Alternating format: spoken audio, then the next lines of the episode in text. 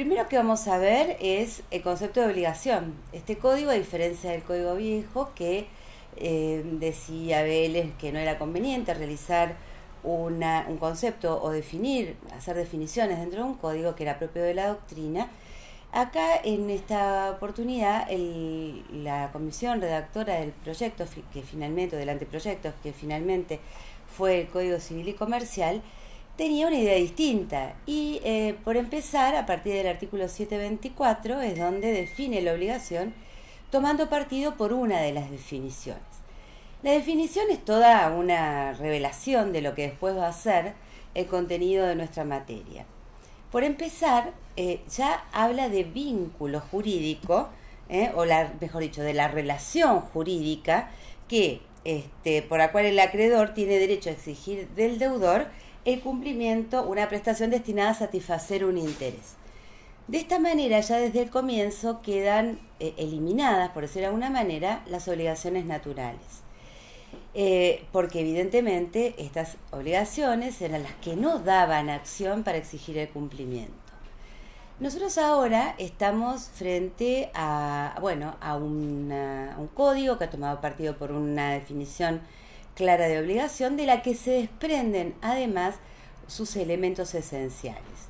Es decir, los sujetos, el objeto, el vínculo, dentro del objeto, perdón, está también el contenido, prestación, el vínculo y la causa.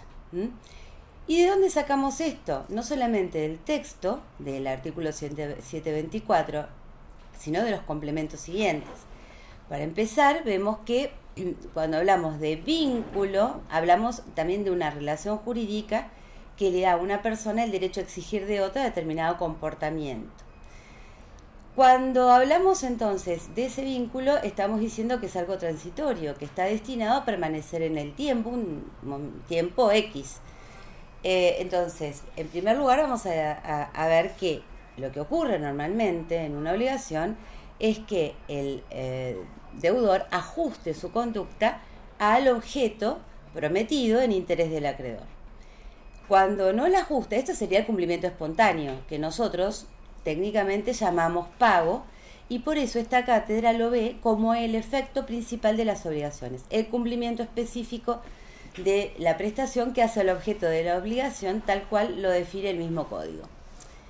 Eh, lo que sucede es que, este, bueno, además de, de, este, de este objeto, tenemos que ver, o vemos a partir de la definición, cuáles son sus elementos esenciales, decíamos, que varían según los autores. hay, autores que consideran algunos que la mayoría no está de acuerdo o que considera incluido dentro de otros. Así, por ejemplo, los sujetos es indiscutido que son este, elementos esenciales de la obligación el objeto también, y algunos consideran que dentro del objeto, o distingue dentro del objeto, por un lado la prestación, o sea, el deber de conducta, y aquello que es, hace al interés inmediato del deudor, aquello que apetece, aquello que quiere el deudor, el acreedor de la obligación y que procura conseguir. Después hay otros que dicen, bueno, el vínculo que acabamos de ver, esa relación que tiene dos este, etapas muy marcadas en las que se caracteriza o diferencia la naturaleza jurídica de la obligación, o mejor dicho, expresa la naturaleza jurídica de la obligación. Por un lado, el Schuld, el Schuld de los alemanes, o el Haftung. Eh, es decir, la deuda primero y luego la responsabilidad. El hecho de decir que una persona está obligada con relación a otra que puede exigir el cumplimiento, está probando, está poniendo de manifiesto por un lado la deuda y luego la responsabilidad, el modo en que esa deuda se hace efectiva. Después, la causa también es un elemento, pero la causa como, entendida como elemento, como causa fuente, de donde brota la obligación. Y tenemos que el Código Civil y Comercial sistematiza en distintas partes cuáles son las causas de las obligaciones. En primer lugar, el contrato es la causa más común, más frecuente, también los hechos ilícitos, o sea, la responsabilidad civil, en general, la gestión de negocios, el empleo útil, el abuso del derecho, el enriquecimiento sin causa, el pago indebido y la voluntad unilateral. Estas serían las más frecuentes, de dónde brotan nos surgen las obligaciones. Eh, con relación al, a la primera parte que decíamos la importancia del vínculo y deslinde de su naturaleza jurídica en dos etapas, por un lado la deuda y luego la responsabilidad, tenemos que eh, el cumplimiento espontáneo no haría, eh, mejor dicho, la, responsabilidad del deudor o las herramientas que tiene el acreedor para procurarse aquello que eh, constituye su interés dentro de la obligación, estarían, digamos, en forma latente. primero, se aguarda, creo que es natural, el cumplimiento espontáneo de parte del deudor. Cuando el deudor no cumple espontáneamente, entonces el ordenamiento legal le proporciona al acreedor una serie de dispositivos. Esos dispositivos, por supuesto, no los puede ejercer por propia autoridad, en su gran mayoría, sino que los tiene que ejercer a través de una acción judicial, porque de lo contrario estaría haciendo justicia por mano propia que no es eh, admitida en nuestro ordenamiento este, jurídico. Eh, relativicé cuando dije esto porque hay algunas herramientas que sí puede hacer el deudor, como por ejemplo, en caso de urgencia, hacerse procurar eh, la prestación por otro a su costa. Bueno, pero vamos a ver. Entonces, cuando se trata del cumplimiento este, forzado, es decir, donde entra a regir o tener virtualidad la segunda parte de la obligación, primero dijimos la deuda, luego la responsabilidad, vemos que el código, al igual que lo hacía el código anterior, establece cuáles serían esos mecanismos que el ordenamiento legal le pone a disposición. El artículo 730 concretamente dice que primero puede perseguir la ejecución forzada. ¿Para qué? Para obtener el cumplimiento específico del interés que está comprometido implicado en esa relación. Ese cumplimiento específico obviamente lo tiene que lo va a perseguir a través del ordenamiento jurídico, perdón, de un órgano eh, jurisdiccional. No lo va a poder hacer por mano propia. Pero vamos a tener que distinguir distintos supuestos, incluso el cumplimiento, cuando se trata de cumplimiento o la ejecución forzada. Por un lado, tenemos que ver cuando se trata de las obligaciones de dar, de hacer o de no hacer.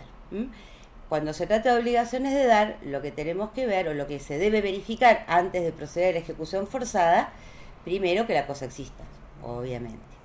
Segundo, que la cosa esté en poder, o sea, eh, sí, en poder del deudor, que sea el propietario. Y tercero, este, y que sea el propietario y que esté en poder del, deudor. Eh, finalmente, con relación, cuando no se puede cumplir la prestación de dar en especie, le queda al acreedor la posibilidad de solicitar el, contraequivalente dinerario, es decir, el valor económico, el valor dinerario de la prestación incumplida.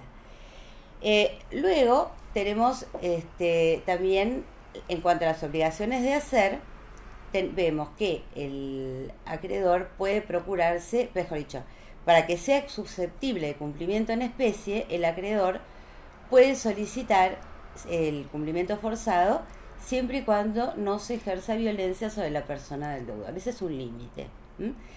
Eh, un modo de vencer esa resistencia siempre está en la posibilidad de aplicar sanciones combinatorias. Entonces, esa sería una forma. Pero a veces, este, bueno, la obligación cuando choca ya con la necesidad de ejercer violencia sobre la persona del deudor, entonces ya no será susceptible de cumplimiento in natura o en especie, sino que dará lugar las indemnizaciones del caso. Y las obligaciones de un hacer finalmente no son susceptibles de ejecución forzada en la medida que también este, sean, eh, digamos, eh, eh, impliquen o importen ejercicio de la violencia por parte del hacia el deudor. Mm. ¿Qué pasa? El deudor, el acreedor puede procurarse aquello que constituye su interés también por un tercero. En este caso, lo que va a haber que verificar es que la obligación sea susceptible de ser subrogada, es decir, de ser cumplida por tercero. Cuestión que vemos que en las obligaciones de dar cosas ciertas es bastante difícil. ¿Por qué? Porque si se trata de una cosa cierta, solamente el propietario o quien tiene la disponibilidad de la cosa es el que puede entregar. Pero puede tratarse también de eh, la entrega de una cosa, mm, o sea, de dar cosas ciertas para entregar el dominio, que esa cosa sea en serie. Entonces ahí no habría ningún problema en el cumplimiento por tercero. En cuanto a las obligaciones de este, hacer, el cumplimiento forzado también depende o dependerá de que el acto sea subrogable, no es lo mismo. Por ejemplo, si se rompió una cañería en, la casa o en el departamento de una persona y el consorcio no mm, este, procura que rápidamente se, se solucione el problema, entonces va a tener que llamar a un tercero. Entonces ese tercero a costa de él será, digamos, podrá, si el acto es subrogable, podrá hacerlo a costa del, deudor. No todos los actos son susceptibles de cumplimiento por tercero, aquellos donde la persona del deudor es relevante, donde llamamos que es intuito persona, ¿no es cierto? O sea, que se eligió al deudor por las cualidades esenciales, por ejemplo, un médico que tiene que operar al paciente, no le, no le da lo mismo al paciente que lo opere tal o cual profesional, sino que tal vez eligió ese por sus condiciones particulares. Entonces, en esos casos, eh, vamos a, eh, eh, digamos, no será subrogable la obligación de hacer, o sea, el cumplimiento por otro. y en las obligaciones de no hacer es imposible pensar que otro puede cumplir o el no hacer, salvo cuando se trate, por ejemplo, de una obligación de no hacer vinculada a la construcción de un muro, que lo que se procura, lo que se debe hacer es la destrucción si el deudor ha incumplido con la abstención prometida. Con relación entonces, después estas son medidas de ejecución muy muy rápidamente, ¿no es cierto? Las medidas, los dispositivos que se llaman efectos principales de las obligaciones.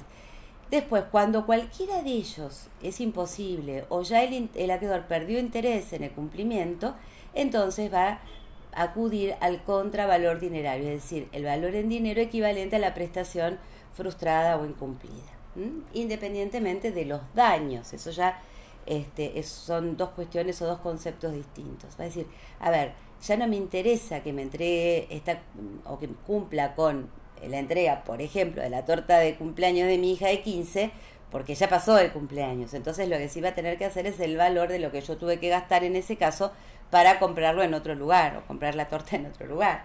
Entonces, este, más los daños y perjuicios que me pudo haber causado la, el incumplimiento, de, en este caso definitivo. En nuestro ordenamiento, a diferencia de otros, no hace falta que el deudor vaya excluyendo estas alternativas o estos dispositivos. No es que tiene que empezar por el cumplimiento, exigir el cumplimiento forzado y si este no da resultado, recién pasa al siguiente y recién después a la indemnización. Nuestro ordenamiento es optativo, por decir de alguna manera, de acuerdo al interés que tenga el acreedor en el cumplimiento. Estos que mencionábamos recién, a grandes rasgos y muy rápidamente, son eh, los efectos principales, los llamados efectos principales de las obligaciones. Pero a su vez, el acreedor tiene la posibilidad de mantener intangible el patrimonio del obligado, del deudor, para procurar el cumplimiento. Son lo que se llaman los efectos auxiliares, ¿no? O sea, que no tienen directamente a este, el logro de la prestación o al cumplimiento específico o por subrogado o la indemnización de la prestación o por vía equivalente, sino que tienden a buscar directamente la conservación del patrimonio. Y en este punto, ustedes saben muy bien, ya conocen algunas de las acciones que tiene el acreedor que son claramente conservatorias, como es la acción de simulación, eh, para evitar que el deudor eh, oculte bienes en perjuicio de la garantía colectiva, o la acción de inoponibilidad, también, como se llama, también de fraude, este, esas ya las conocen, pero también tenemos otras herramientas que ahora sí están expresamente previstas, como es el caso de la acción directa y el caso de la acción subrogatoria, que antes estaba enunciada simplemente en el código anterior y ahora tiene un desarrollo más extenso, respetando también, o digamos, dando directivas también sobre el procedimiento que se va a dar en estos casos. Por cierto, no son las únicas medidas sustanciales, sino que también el acreedor tiene a su disposición medidas cautelares de tutela o protección del crédito, como el embargo, la inhibición de bienes, la anotación de litios, bueno, etcétera. Cualquiera que pueda llegar a conservar el patrimonio y evitar que se altere, que se afecte el principio de la garantía común, que está enunciado expresamente en el Código Civil y Comercial en esta oportunidad. Bueno, yo diría que este, después seguiríamos con pago, o mm, ya hablando más concretamente de los este, otros, digamos, de otro modo de cumplimiento específico de la obligación, eh, que es el más común y que por eso este, se trata como el efecto principal, que es el cumplimiento espontáneo. Por eso en esta primera parte también tratamos el pago, no solamente el pago tal cual este, lo, ha concebido este código, o sea, como em, una especie de eh, acto jurídico este, que requiere, o sea, superando de esta manera las eh, distintas interpretaciones que se daban en el código derogado sobre este punto, hablan, digamos, donde, bueno, había una duda, había distintas opiniones si, se trataba de un hecho, de un acto, si era un acto unilateral o bilateral. En este caso, el código se, este, digamos, toma partido por una de estas, de estas este, definiciones y este, dice que se trata de un, una especie de acto jurídico. Entonces, ¿Y por qué se dice esto? Por, es la, la teoría prevaleciente, o la que prevalecía también con anterioridad, porque tiene que tener una finalidad, ¿no es cierto? El ánimo solvendi. En cuanto a los elementos del pago, están expresamente mencionados ahora en el código, que son sujetos, objeto, localización y puntualidad. O sea, este, la causa, perdón, la puntualización y la localidad. Eh, ¿Qué quiere decir esto? Bueno, en cuanto a los sujetos nos vamos a remitir, como se dice en el propio código, les decía recién, que es una especie de acto jurídico, entonces todo lo que ya sabemos con relación a los sujetos de los actos jurídicos resulta de aplicación también a el pago. En cuanto al objeto de pago, el código establece cuáles son los requisitos del pago en cuanto a su objeto. Entonces tenemos el principio de identidad, el principio de integridad, o sea, cuánto es lo que se debe pagar, el principio de localización, dónde se debe pagar, y el principio de puntualidad, cuándo se debe pagar. Eh, a su vez, dentro del objeto de pago, dentro de este capítulo de pago, eh, es importante que este código, a diferencia del anterior, establece presunciones de pago que superan muchas veces eh, o, recoge la opinión doctrinaria y que superan algunas divergencias que se suscitaban durante el código anterior. Eh, decíamos que la causa del pago también era un elemento esencial, pero no imprescindible de las obligaciones, porque el código también trata aquellas obligaciones este, que se llaman abstractas, o sea, en donde la causa no interesa, por lo menos en un primer momento de la fase de cumplimiento. Entonces, eh, los títulos abstractos, los títulos al portador, eh, para pagar ese título no hace falta ni siquiera expresión de la causa, que después vendrá en algunos supuestos expresamente establecidos en el ordenamiento. Em, en cuanto a la localización y la puntualidad, el código establece, mantiene las mismas reglas que establecía el código anterior. El domicilio, primero lo convenido por las partes, o si no, el, este, domicilio del, eh, del deudor al momento del pago o al momento del nacimiento de la obligación, si esto lo hubiera mudado antes. Con relación a este, el plazo para pagar, el código también se va a referir a distintos este, supuestos que pasan en el caso de eh, cosa cierta. Obviamente la cosa cierta no es trasladable. ¿Qué pasa cuando no lo es? ¿Quién se hace cargo de los gastos del pago? Todos estos son elementos que hacen este, al, al objeto. En cuanto a los sujetos, decíamos que además de la capacidad, el código desarrolla minuciosamente quiénes son los, quién puede pagar, quién tiene lo que conocemos como ius solvendi. Y sabemos que es el deudor básicamente y los hay terceros, pero no todo tercero, sino el tercero interesado, es decir, aquel que puede ver comprometida una prerrogativa propia si no se cumple con el objeto comprometido o con el interés comprometido en la obligación. Estos señores, tanto el deudor como los terceros interesados, tienen lo que se llama eius solvendi, o sea, no solamente tienen la obligación, sino el derecho de pagar. Y si el acreedor injustificado arbitrariamente no les este, recibe el pago, tienen también derecho a acudir al, al órgano jurisdiccional para obtener su liberación coactiva a través del pago por consignación.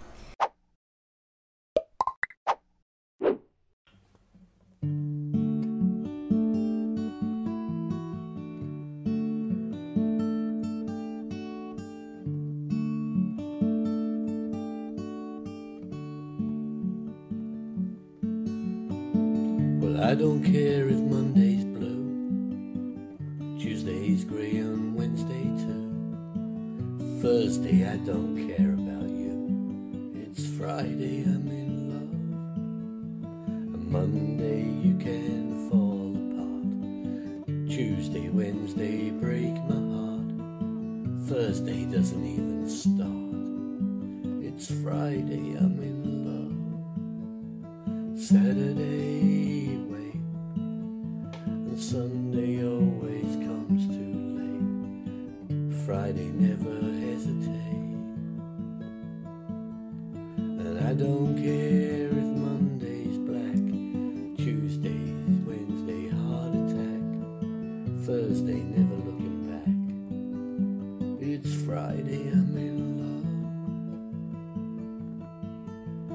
Monday you can hold your head. Tuesday, Wednesday stay in bed. Or Thursday watch the walls instead. It's Friday, I'm in